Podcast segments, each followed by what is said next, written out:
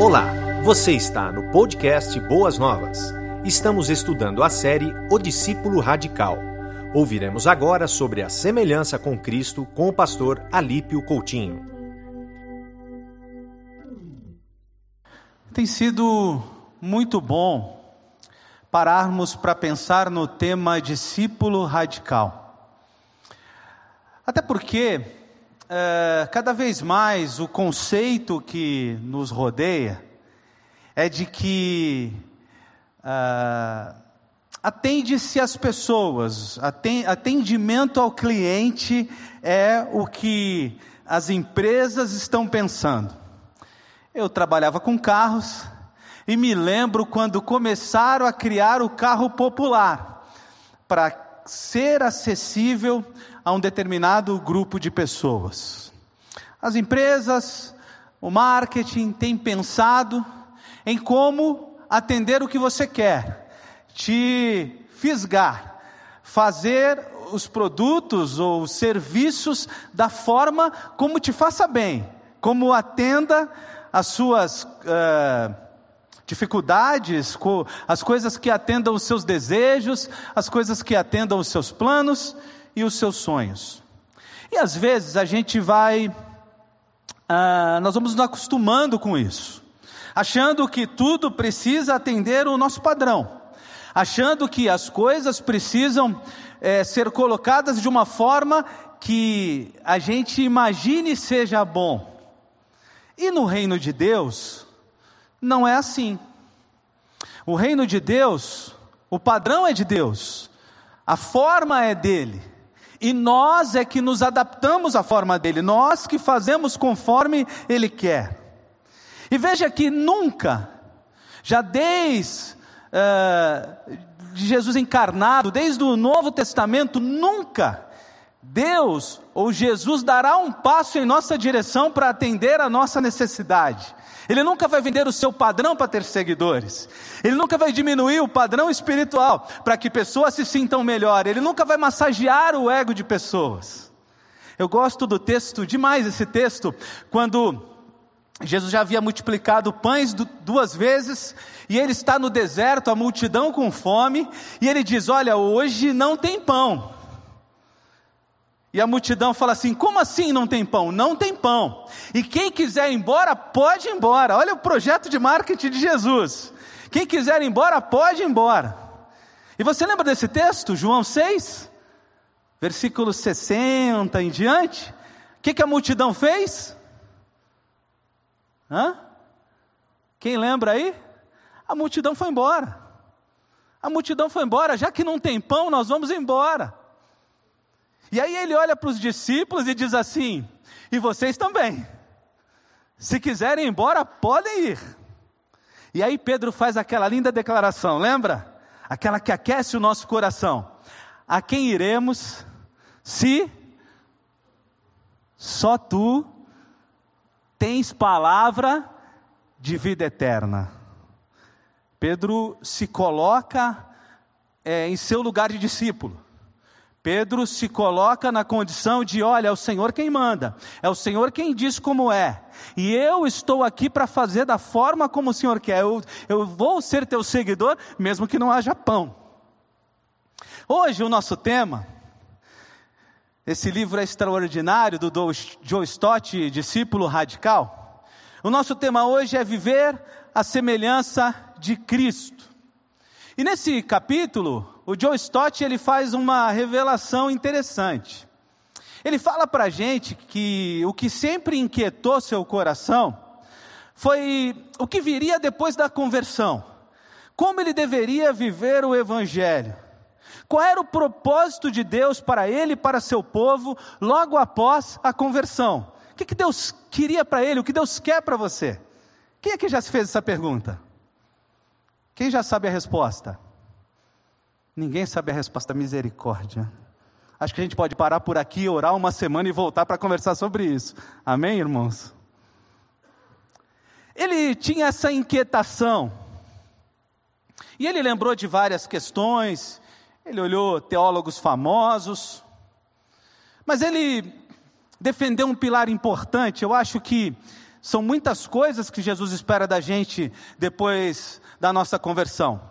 Mas ele defende um pilar importante, que é: Deus quer que seu povo se torne como Cristo. Deus quer um povo parecido com Jesus. Deus quer um povo que viva, pense, é, haja como Cristo agiu. Fácil isso, amém, irmãos? Eu ouvi amém ou misericórdia? John Stott, ele traz essa reflexão e ele baseia a sua argumentação em três textos. Então hoje nós não vamos ter uh, uma meditação expositiva aqui. A gente vai passear por alguns textos bíblicos, mas nós vamos tentar entender por que Joe Stott defende corretamente que Deus espera que o seu povo seja a semelhança de Cristo. Romanos 8, 29 vai ser projetado aí e eu vou ler aqui. Pois aqueles que de antemão conheceu, também os predestinou para serem conformes à imagem de seu filho. Conheceu, predestinou para ser igual à imagem de seu filho, a fim de que ele seja o primogênito entre muitos irmãos. Quando Adão caiu, perdeu muito. Alguns teólogos dizem que não tudo, mas muito, outros dizem que tudo. Aí vai depender da corrente teológica. Mas, na minha corrente teológica, perdeu muito da imagudei, da imagem de Deus, da imagem divina, da qual ele tinha sido criado. Só que em Cristo, a ideia do texto é que em Cristo, nós fomos restaurados, essa imagem foi restaurada em nós. Em Cristo nós temos de novo a imagudei. Em Cristo nós temos de novo a imagem de Deus, que significa ser como Jesus, igual você é, amém? Eu não estou sentindo muita convicção no seu amém. Espero que é, seja reflexão ou medo, mas eu vou perguntar muitas vezes aqui, você vai pensando, tá bom? É isso, então, é, nós em Cristo foi restaurado em cada um de nós a imagem de Deus, a semelhança com Cristo. E esse é o propósito para o qual Deus nos predestinou, para sermos igual Jesus, igual você é. Amém ou misericórdia? Só cuidado com uma coisa, ó, deixa eu explicar para você. Os mentirosos não herdarão o reino dos céus. Quando você falou amém, aí precisa ser de verdade mesmo. Tá bom? Igual então, nós somos em Cristo Jesus. O segundo texto está lá em 2 aos Coríntios, segunda carta de Paulo aos Corintianos, 3,18. Já foi projetado e eu estou aqui esperando, né? Desculpe, desculpe a nossa falha. Todos nós que com a face descoberta contemplamos agora a glória de Deus, Desculpe, contemplamos a glória do Senhor. Eu estou com o texto da outra tradução na cabeça e tentando ler aqui, dá curto-circuito isso às vezes. Segundo a sua imagem, estamos sendo transformados com glória cada vez maior, a qual vem do Senhor, que é o Espírito Santo. Esse texto retrata essa transformação que, em sendo habitação do Espírito Santo, é, nós vamos receber essa reforma que o Espírito faz na gente. Pegou uma carcassinha velha, não pegou não, o Espírito Santo? Eu era um barraquinho todo bagunçado. Aí o Espírito vem, habita nessa casa, faz uma casa bonita, transforma essa casa em uma casa parecida com Jesus. Essa é a ideia do texto. E 1 João, capítulo 3, versículo 2, também que diz assim, ó: Amados, agora somos filhos de Deus. Amém? Agora somos filhos de Deus, é para dar um amém bem grande aí, meus irmãos. E ainda não se manifestou o que havemos de ser. Mas sabemos que quando ele se manifestar, seremos semelhantes a ele, pois o veremos como ele é. 1 João está falando do processo, de como isso acontece dia a dia, de como a finalidade de cada um de nós é ser dia a dia cada vez mais parecido com Jesus. Quero retratar aqui uma coisa, quer ver? Tenta lembrar da virada do ano aqui que você escreveu aqueles pedidos no balão. Conseguiu lembrar? Todos lembraram aí? Quem estava aqui? Colocou os pedidos no balão. Ou mesmo da sua virada de ano onde você estava, que você fez os seus pedidos ao Senhor. Conseguiu lembrar disso? Não faz muito tempo, foi agora, o ano novo, irmãos. Conseguiram lembrar? Naqueles pedidos estava escrito assim: um dos desejos que você tem na vida, com certeza, é ser igual a Jesus. Estava escrito isso lá, amém ou misericórdia? Veja que talvez seja uma coisa que nós não estejamos buscando. Talvez seja uma coisa que não esteja no nosso radar, no nosso plano de vida, no nosso plano de voo. Talvez essa seja uma coisa que nós esquecemos de colocar como prioridade. Ser parecido com Jesus deve ser a prioridade de cada cristão nesse mundo.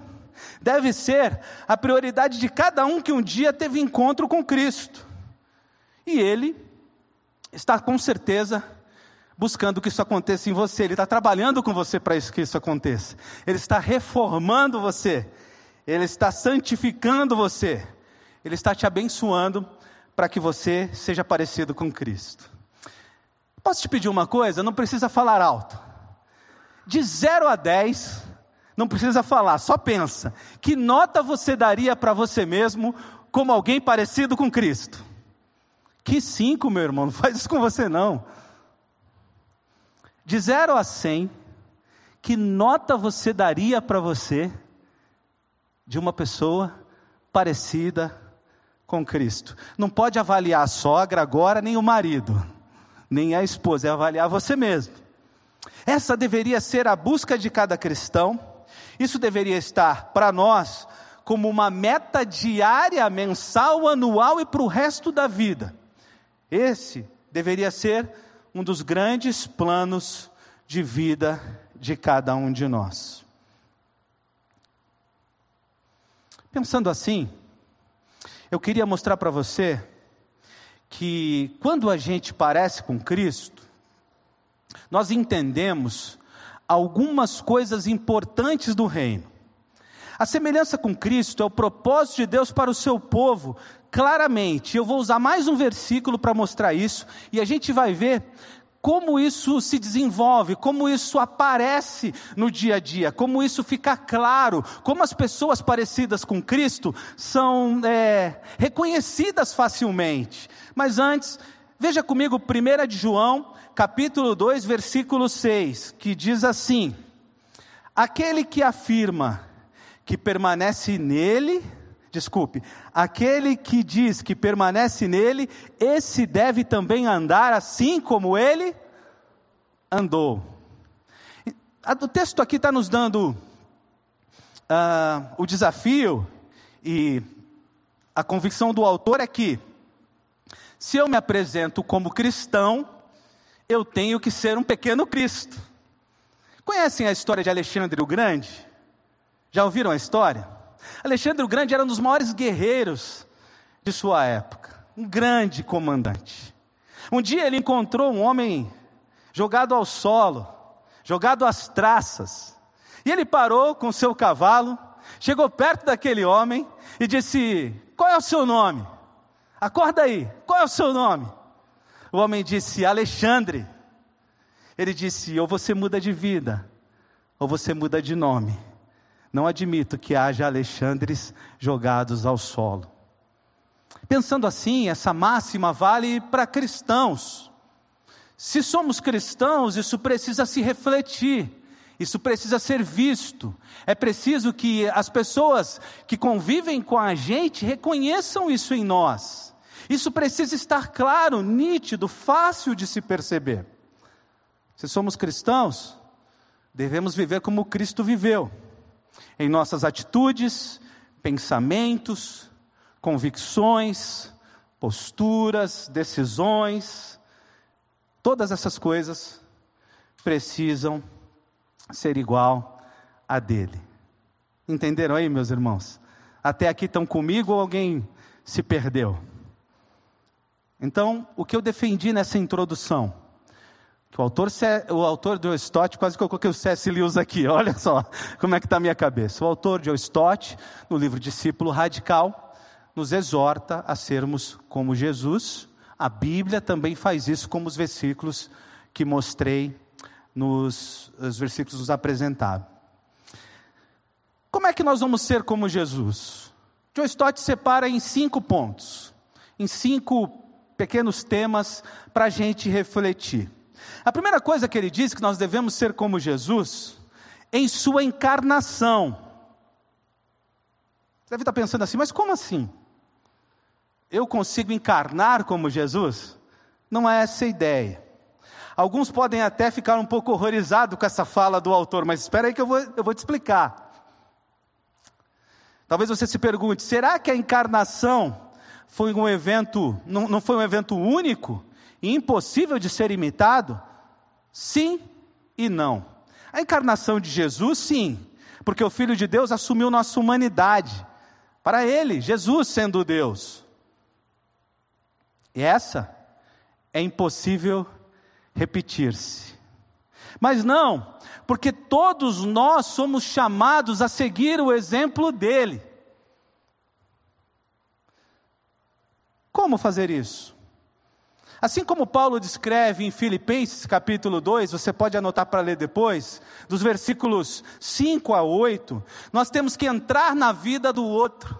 Nós temos que ser agentes de bênção na vida e no mundo das pessoas. Nós devemos tentar entender o contexto das pessoas. Nós devemos tentar entender a dificuldade das pessoas. Nós devemos tentar entender as lutas das pessoas. Vou fazer uma pergunta fácil de você responder. Todas as pessoas do seu relacionamento são pessoas fáceis de se relacionar, sim ou não? Não quero ninguém falando mal da sogra aqui. Sim ou não? São fáceis ou não são fáceis? Não são fáceis. Você já tentou entrar na história de alguém difícil de se relacionar? Já tentou entender o contexto dessa pessoa? O sofrimento, a forma como ela foi criada, as lutas que ela enfrentou? Você já tentou usar o óculos dessa pessoa para tentar entendê-la melhor? Já tentou fazer isso ou não? Ou você fica aqui do alto da sua forma de ser, tentando avaliar o outro é, de uma outra forma de ser, mas vocês tiveram vidas, expectativas e criações diferentes. Jesus, ele sai, ele deixa a divindade vem aqui conviver com gente difícil como eu e você. Você é fácil, né? Só eu que sou difícil. Amém? Não. Ele, ele entra, ele encarna não só humanamente, ele não vira, não, não, não, se faz carne só no sentido humano, mas ele encarna na nossa vida, ele, ele, ele vive a nossa vida, ele entende as nossas coisas, ele sofre como a gente, ele vive o que a gente vive, ele vem aqui experimentar as nossas lutas. E é disso que o nosso autor está dizendo. Você já experimentou tentar olhar com mais misericórdia e carinho as pessoas que são difíceis de se relacionar? Você já tentou olhar com mais misericórdia e carinho alguém que te feriu? Já tentou olhar por um ângulo de Cristo, com amor e graça pelas pessoas?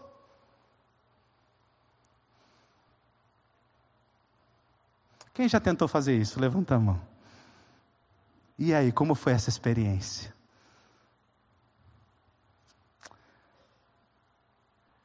Às vezes a gente cria expectativa em pessoas que elas nos deem coisas, carinho, afeto, respeito, que elas não têm para dar.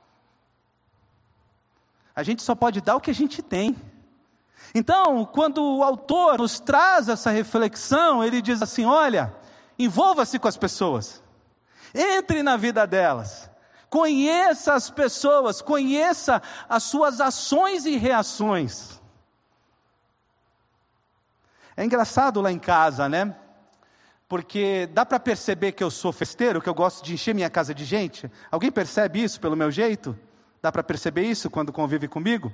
A minha esposa é discreta. A minha esposa é envergonhada, é, é tímida. E, gente, imagina eu, pastor, na periferia. Na periferia, todo mundo vai na casa de todo mundo, não é igual aqui. Ainda mais lá os caiçaras. A cultura caiçara é engraçada. O cara bate na tua casa e fala: Pastor, eu vim aqui trazer um bolo para a gente comer junto. Dez da noite, está tudo bem. Não faça isso aqui, não, não, estou brincando. Mas, eu não sei se você consegue imaginar, para uma pessoa como minha esposa, em que o pai, eu eu troquei poucas palavras com meu sogro, ele não ficava na sala quando eu estava lá, não gostava de conversar, não se relacionava, não deixava minha esposa receber nenhuma amiga em casa, nenhum amigo. E veja como eu tive que entendê-la para a gente conviver bem e para a gente pastorear. Eu estou dando um exemplo simples. Se eu começasse a dizer para ela, olha, você tem que receber gente, tem que ser do jeito que eu quero, meus irmãos, meu casamento ia ficar em frangalhos. Eu tive que entender a sua cultura, a sua criação, a sua forma, entrar na vida dela, para que a gente se entendesse. Então, quando a gente parece com Cristo, a gente começa a entrar na vida das pessoas, se preocupar com cada uma. Esses dias, eu cheguei no prédio e encontrei a Anice, a porteira lá do prédio. Que graça que é a Anice. Desde o primeiro dia eu, eu me apaixonei por aquela senhora. Eu encontrei a Anice e a Anice sempre sai da guarita para me dar um abraço e um beijo. É muita intimidade com o porteiro, vocês acham? Eu sou caiçara, gente, eu abraço e beijo todo mundo. E aí, esse dia a Anice ficou na guarita e me deu um tchauzinho assim, de longe. Eu parei na porta da guarita e falei: Cadê meu abraço, Anice? Ela disse: Ai, pastor, hoje eu não vou conseguir te dar um abraço. Eu falei: Então, Nice, me conta o que está acontecendo com você. Eu ouvi a Anice por meia hora. E depois a Anice me falou que há mais de ano ela não tinha ninguém que a ouvisse por tanto tempo. Eu saí dali feliz e saí dali com a certeza de que eu tinha entrado na vida de alguém. E é isso que o autor está desafiando a gente a fazer. Amém, meus irmãos? Vamos entrar na vida das pessoas. Vamos perceber as pessoas, vamos participar das suas lutas. Vamos nos envolver. Fomos criados para nos relacionar. E não devemos nos furtar disso. Segunda coisa que o autor diz, está lá em João 13, a gente Poderia ler o texto todo aqui, mas é grande. É o texto do lava-pés. O texto em que Jesus lava os pés dos discípulos. O autor diz para a gente que quem é parecido com Jesus serve como ele serviu.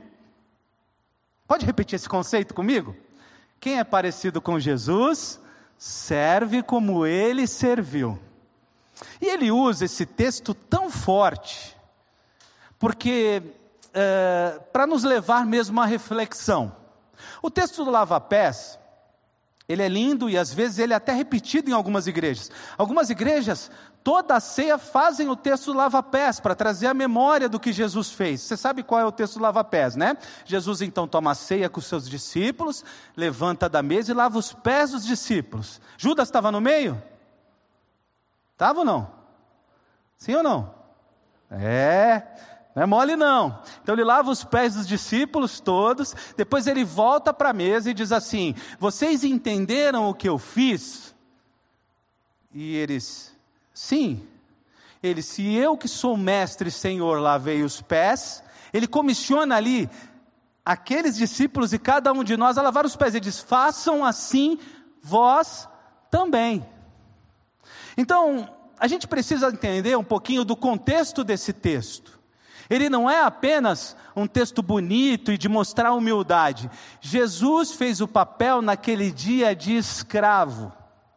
O menor escravo de uma casa, ou seja, no exército, quem é militar sabe o que é isso, o mais moderno, o que chegou por último, o mais novinho, o menor escravo, era um, era um trabalho tão desonroso lavar os pés, porque eles não tinham é, calçados na maioria das vezes. Era um trabalho tão desonroso, os, os podólogos devem saber mais ou menos o que é isso, né? E hoje a gente usa calçado. Era um trabalho tão, tão uh, complicado que era o escravo menor de uma casa que fazia.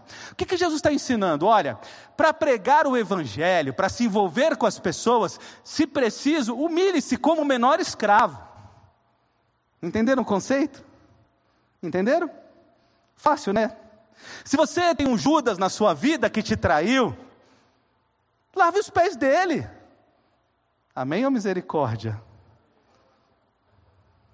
Se você tem alguém que te feriu, continue servindo esse alguém. Cumpra o papel de escravo, para que as pessoas vejam em você Cristo Jesus. Alguma vez na vida você já pensou assim: eu estou vivendo uma humilhação muito grande, isso aqui é muita humilhação. Já pensou alguma coisa na sua vida que você se sentiu humilhado? Aconteceu com você já? Essa semana, semana passada, eu falei até com os adolescentes, eles estão ali, lindos. Deus abençoe os adolescentes dessa igreja. Eu falei com os adolescentes sobre o goleiro Sidão. Vocês viram o que aconteceu com ele? Ele fez um jogo ruim, foi mal no jogo. Os internautas, para brincar, votaram nele como o melhor jogador. Ele foi na Rede Globo, recebeu o prêmio de melhor jogador, tendo sido responsável pela derrota do time dele. Você receberia esse prêmio, sim ou não, no lugar dele? Em rede nacional? Sim ou não? É muita humilhação. Sidão foi lá, recebeu o prêmio e depois escreveu nas redes sociais dele. Espero que o meu gesto ensine as pessoas a respeitarem mais o profissional. Espero que o meu gesto mostre humildade e amor. Espero que o meu gesto ensine alguma coisa para alguém. Sidão é um cristão. Talvez uh, existam, existem coisas que você possa entender como grande humilhação. Mas a maior humilhação do mundo é um Deus se fazer carne. A maior humilhação do mundo é um Deus se permitir matar pela sua própria criatura. A maior humilhação do mundo é um Deus se permitir cuspir, se permitir escarnecer. A maior humilhação do mundo é o que passou Jesus na cruz. Essa sim é humilhação. E você, se preciso for, sirva como Cristo serviu, entregue-se em prol do Evangelho, entenda que sua imagem, sua reputação são inferiores, inferiores à pregação do Evangelho. A gente luta muito por reputação, já prestaram atenção nisso? Ninguém vai me difamar, ninguém vai falar mal de mim, ninguém vai pensar isso de mim. Os cristãos do primeiro século e Jesus foram considerados criminosos. Servir como Jesus serviu é colocar-se em segundo plano quando o quesito é pregação do Evangelho. Servir como Jesus serviu é ser capaz de lavar os pés do traidor para que o Evangelho seja sinalizado. É ser capaz de amar pessoas que nos ferem. É ser capaz de andar segundo a milha e perdoar. É ser capaz de procurar alguém que feriu a gente. E às vezes a gente está aqui, não, vou esperar me pedir perdão. Já aconteceu isso com você? A pessoa me feriu, ela tem que vir me pedir perdão. Para que esperar? Sirva como Jesus. Procure, acerte, resolva. E mostre Cristo através da sua vida. E mostre exemplos do Evangelho.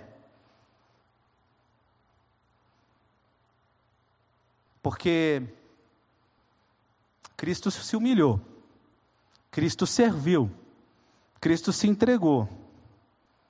E eu acho que a gente não pode imaginar que podemos fazer menos do que Ele. Eu acho que a gente não pode imaginar que podemos é, nos deleitar na nossa arrogância se o nosso Senhor foi humilhado.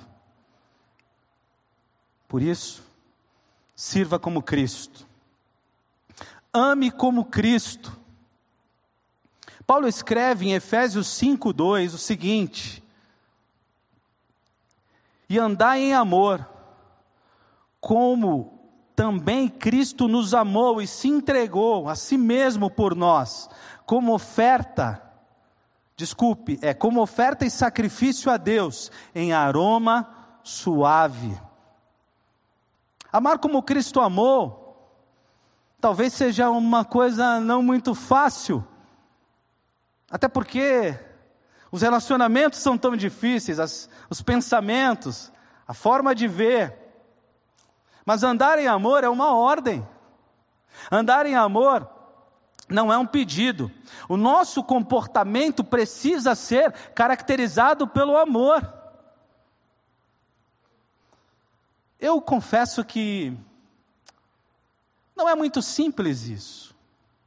As redes sociais, agora com essas questões políticas, têm mostrado que dificilmente a gente consegue amar até o irmão.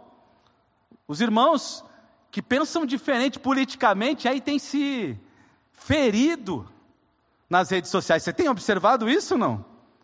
Tem observado, tem percebido isso acontecer? Mas não é para isso que nós fomos chamados. Sabe, meus irmãos, os cristãos deveriam ser o tipo de pessoa como Estevão foi.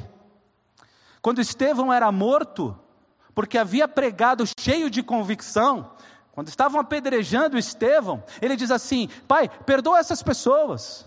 Ele perdoa os seus assassinos. Ele perdoa aqueles que o mataram. E às vezes a gente não consegue perdoar um desaforo. Já aconteceu com você, de você ficar remoendo isso? A gente não consegue perdoar alguém que fez alguma coisa tão simples. O cristão radical, o discípulo radical, ele é profundo em amor, ele não desiste de amar, ele ama até as últimas consequências. Eu não sei o que você faria com Pedro se você fosse Jesus. Eu sei que eu, temperamento forte, ex-militar, diria: Pedro, você já teve a sua chance e me negou três vezes, tchau, continua pescando aí. Mas Jesus, mesmo assim, ainda caminha em direção a Pedro, o perdoa. Esses dias eu falei de Tomé numa aula que estava dando. Eu não sei o que você faria com Tomé, mas alguém que duvidasse de mim, depois de eu ter feito tantos milagres, se eu fosse Jesus e falasse assim: posso tocar na ferida? Eu ia dizer: Tomé, vai, vai procurar sua turma. Tem esse ditado aqui em São Paulo ou é só lá para os Caiçaras? Tomé, vai, vai procurar sua turma.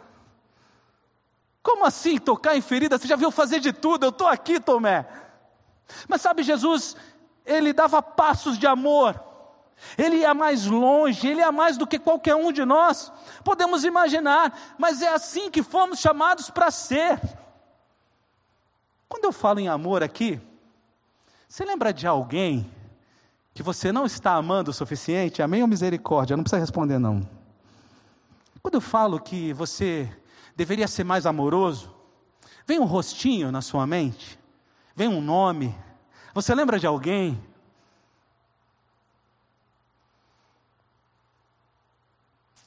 Eu vou tentar contar essa história sem que fique claro quem é a pessoa. Bom, como eu fui pastor de duas igrejas, e interino de nove, então são onze, vai ficar difícil descobrirem quem é a pessoa. Mas eu tinha aquela pessoa lá na igreja que eu era pastor que era difícil amar, meus irmãos. Era uma pessoa extremamente amarga. Ela só via defeito em mim e em todo mundo. A cada culto que terminava, ela me esperava na porta para dizer das coisas que não estavam boas. A cada momento que a gente fazia uma coisa muito legal, ela conseguia fazer uma lista das dez coisas que foram erradas naquilo que era muito legal. E aí eu ficava feliz, amém? Eu ficava bravo, irmãos. Um dia, eu falei assim em casa: Andréia, se essa irmã vir falar assim comigo de novo, eu vou dizer para ela procurar a turma dela, igual eu ia falar para Tomé. Eu vou dizer para ela que ela procure uma igreja, então, que agrade o coração dela. Se ela não é feliz aqui, ela não fica enchendo a paciência. André olhou para minha cara e falou assim: Mas é isso que você prega? As esposas são uma bênção, meus irmãos. Eu disse: Não, meu amor, não é isso que eu prego. Ela falou: Então, ame essa mulher, cuide dessa mulher, ajude ela a entender o que é amor, o que é carinho, o que é respeito através das suas atitudes.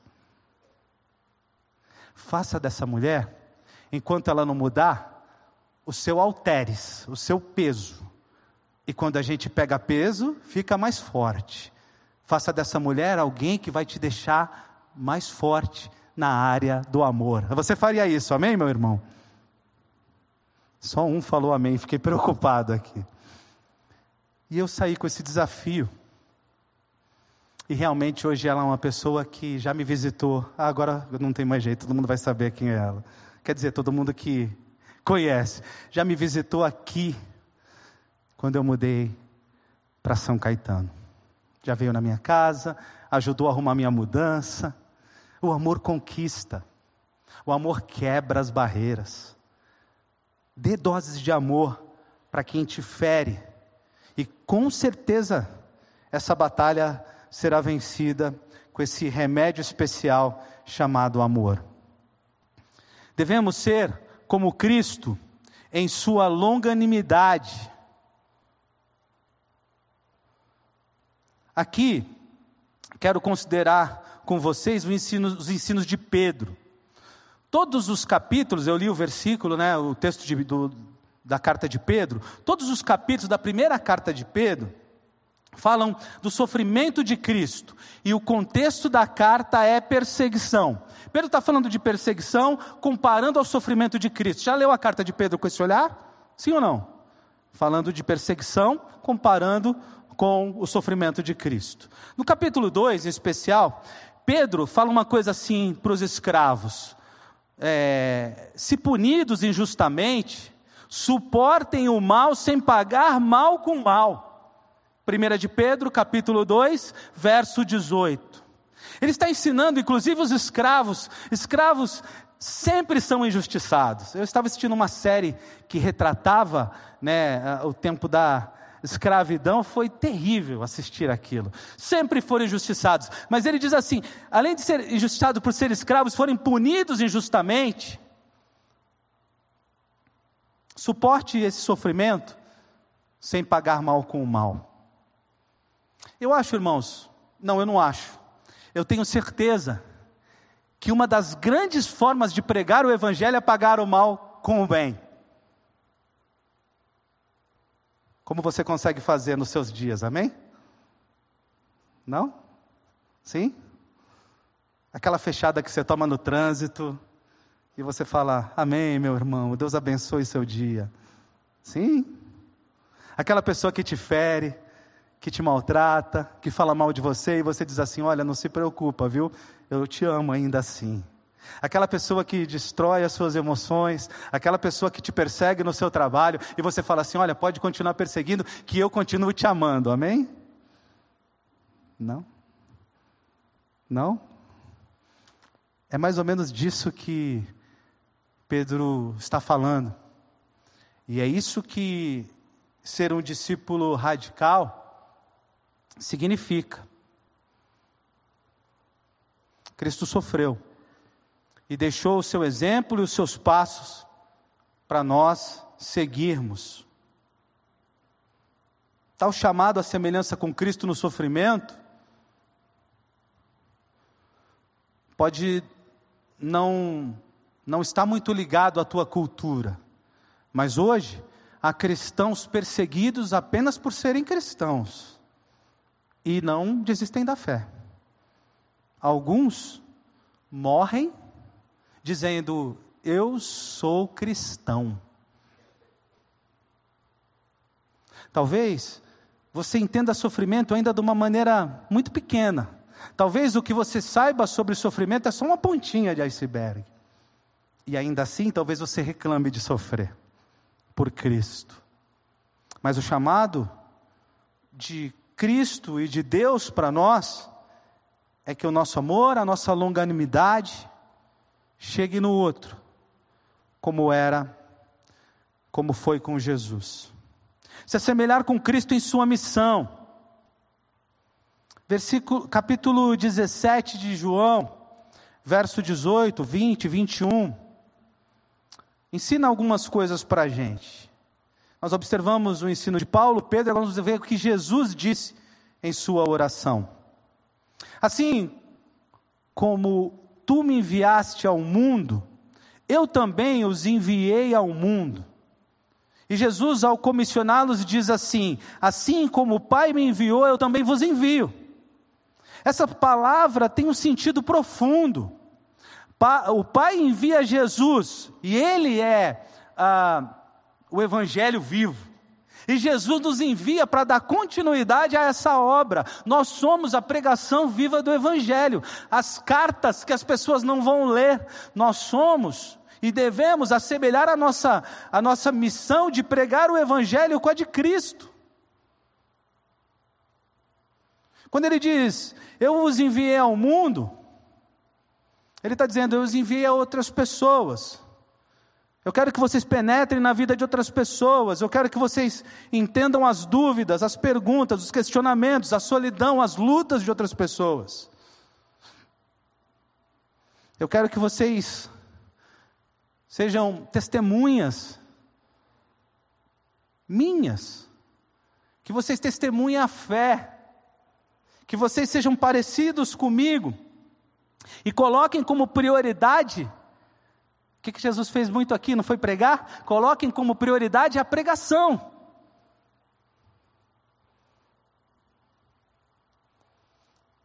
Posso fazer uma pergunta? Quanto tempo faz que você não prega o Evangelho para ninguém? Quanto tempo faz que você não senta com alguém e diz assim: Eu quero te falar quem é Jesus? Eu disse que as empresas, o marketing, eles estão tentando atender o consumidor. E disse que o Evangelho não faz isso. Ele mantém o padrão dele lá em cima. É, algum tempo, eu tenho visto alguns cristãos trazerem pessoas para o pastor pregar, para o pastor evangelizar. Olha, eu trouxe aqui, pastor, para você falar de Jesus para ele, mas irmãos, é para todo mundo falar de Jesus. Não terceiriza isso, não. Eu também falo. Se você trouxer, amém, eu vou conversar. Mas veja a tua missão. O Senhor te chamou para pregar o Evangelho. Eu já disse aqui que eu tinha um plano audacioso para apresentar no céu, não disse aqui uma vez? Eu queria dizer para Deus assim: ó oh, Deus, esse mundo aqui é muito complicado, aqui as pessoas são muito difíceis, aqui tem muito sofrimento. Senhor, quando alguém levantar a mão para se converter, para entregar a vida para o Senhor, o Senhor já pega pela mão e leva para o céu logo. Era meu plano para Jesus. Aí Jesus conversou comigo nesse dia desse e falou assim: deixa de ser burro, rapaz. Quem vai ficar aqui para pregar o Evangelho? Quem vai ficar aqui para falar do meu amor? Se as pessoas forem para a eternidade assim que se converte, quem será testemunha? Estamos aqui para ser testemunhas. Se continuamos aqui, se continuamos vivos após a nossa conversão, é justamente para pregarmos o Evangelho. É justamente para falarmos do amor de Cristo. E quando a gente se, se parece com Jesus, a gente prega o Evangelho em todo o tempo. Quem tem carro aqui, levanta a mão. Quem já pensou que dá para pregar o evangelho no tempo que o frentista enche o tanque do seu carro? Ele não consegue fugir dali. Você fica lá dentro do carro, ouvindo som no ar-condicionado, né? Não. Desce do carro, conversa com aquele frentista. Você já pensou em pedir um minuto a mais na consulta do seu médico? E falar para o seu médico assim: olha, eu quero compartilhar com você sobre o Jesus que mudou a minha vida. Em 30 segundos você fala quem você era, em outros 30 segundos você fala quem você é. Compartilhar, falar. Sabe por quê, meus irmãos? As pessoas estão indo para o inferno, isso não é brincadeira. E se nós somos parecidos com Cristo, estamos preocupados, estamos querendo, buscando, lutando pela salvação das pessoas. Nos preocupamos e entendemos isso como prioridade. Uma vez, quando eu era pastor em Guarujá, eu saí de casa, a vizinha de frente. Eu, pastor nunca sai atrasado, viu, irmãos? É, só acontece de vez em quando. Eu saí de casa e a vizinha da frente me parou. E esse dia eu estava atrasado. E ela falou assim: Pastor, eu preciso conversar com você. E aí eu disse: Tem que ser agora? Ela disse: Se não for agora, não vai ser nunca mais.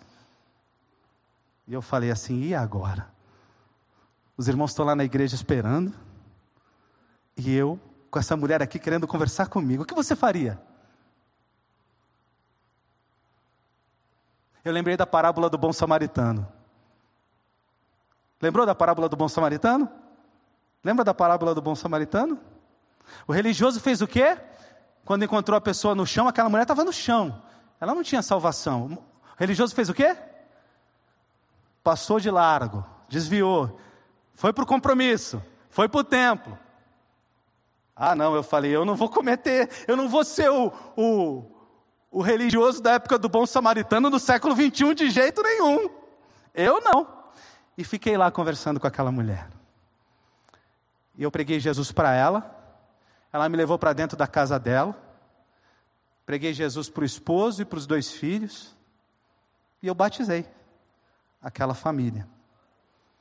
Porque naquele dia, pela graça de Deus, eu fiquei tremendo assim. Teve um momento que eu falei, ixi, eu tenho que ir para a igreja. Mas pela graça de Deus, eu consegui priorizar as pessoas. Eu consegui entender que salvação é prioridade. Cheguei lá a tempo de pregar ainda na igreja, viu, irmãos? Ainda deu para pregar. A escola bíblica aconteceu e eu cheguei lá a tempo. A gente precisa é, entender a expectativa que o Espírito, que o Senhor, que Deus tem, que a gente pregue o Evangelho em todo tempo, em todo lugar e para todas as pessoas. E com isso, eu termino contando para você, extraído do autor, três consequências, bem rapidinho, três consequências é, que são vistas naqueles que se parecem com Jesus. Primeira coisa, deixa eu fazer uma pergunta. Ah, lá no litoral, assim é sim, assim é não. Aqui é a mesma coisa? É? Então vamos lá, vamos tentar aqui. Ó. Jesus sofreu Se eu me pareço com ele, eu vou. Já perceberam como nós somos a, a sociedade que, sofre, que foge do sofrimento? Hedonista. A semelhança de Cristo, a gente precisa entender o sofrimento de uma forma um pouquinho mais ampla. O sofrimento pode ser uma forma de nos aperfeiçoar, amém? Você está sofrendo? Pergunta para o Senhor assim: o que é que eu preciso mudar, melhorar? Onde é que eu preciso crescer? Às vezes você sofre uma ou duas vezes ou três na mesma área, sim? Pergunta para Deus assim: qual é a nota que eu preciso tirar na prova para não ter que fazer outra? Eu fui mal na prova, estou fazendo de novo, qual é a nota que eu preciso tirar? Sofrimento não é de todo um problema. Ele pode ser bem usado e produzir coisas muito importantes e muito especiais em cada um de nós. Porque Deus sempre está trabalhando para o seu bem. Capítulo 8 de Romanos, versículo 28.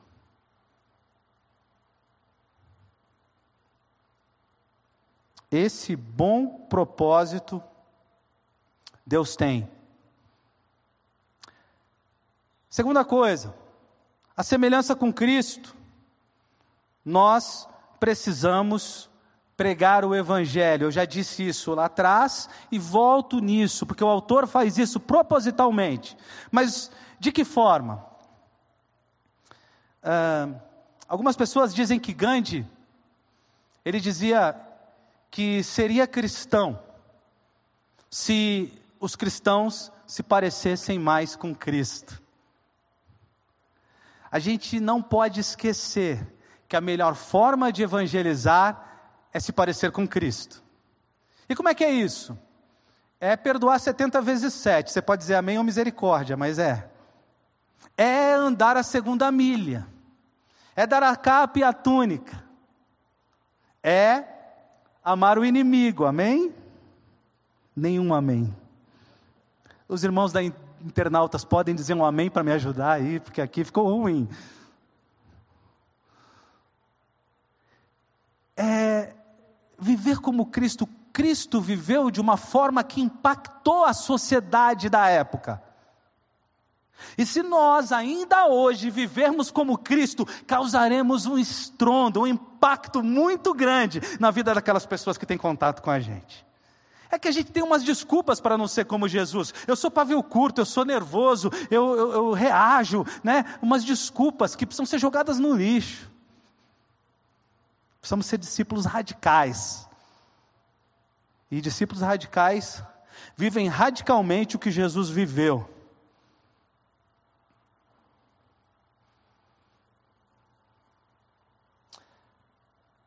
Um professor hindu,